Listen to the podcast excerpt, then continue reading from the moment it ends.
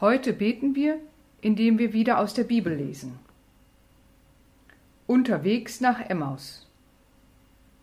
Am Sonntag nach der Kreuzigung gingen zwei der Jünger von Jerusalem nach Emmaus, einem kleinen Ort, der ungefähr zwölf Kilometer von der Hauptstadt entfernt lag.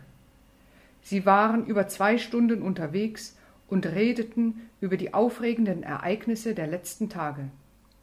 Sie konnten es immer noch nicht fassen, dass Jesus jetzt nicht mehr bei ihnen war. Während sie miteinander diskutierten, kam ein Fremder des Wegs und lief eine Weile neben ihnen her. Worüber sprecht ihr und weshalb seid ihr so traurig? fragte der Fremde. Sie blieben überrascht stehen, und der eine der beiden, der Kleopas hieß, antwortete Bist du so fremd hier in Jerusalem, dass du nicht mitbekommen hast, was am letzten Freitag passiert ist? Nun, was ist denn passiert? erkundigte sich der Fremde. Die Verurteilung von Jesus von Nazareth. Er war ein Prophet, er hat Gottes Wort verkündigt. Doch unsere hohen Priester und Führer haben ihn zum Tod verurteilt und ans Kreuz schlagen lassen. Das ist schrecklich.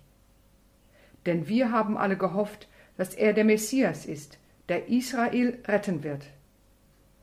Heute ist schon der dritte Tag, dass er tot ist, fiel der andere seinem Begleiter ins Wort. Und außerdem haben uns einige Frauen aus unserem Bekanntenkreis in große Aufregung versetzt. Sie waren am Morgengrauen am Grab und fanden es leer. Als sie zurückkamen, sagten sie, es sei ihnen ein Engel erschienen, der habe gesagt, dass Jesus lebt. Aber keiner hat Jesus bisher gesehen. Es fällt euch wohl sehr schwer zu glauben, was die Propheten gesagt haben, antwortete der Fremde. Der Messias musste das alles erleiden, so steht es in den Schriften. Und dann erklärte er ihnen, was bei Moses und den Propheten über den Messias geschrieben steht. Als sie nach Emmaus ankamen, war es dunkel. Der Fremde wollte sich verabschieden, aber die Jünger sagten Herr, bleibe bei uns, denn es wird bald Abend und der Tag geht zu Ende. Da ging er mit ihnen. Als sie zusammen beim Abendessen saßen, nahm der Fremde das Brot, dankte Gott und brach es in Stücke, die er ihnen gab.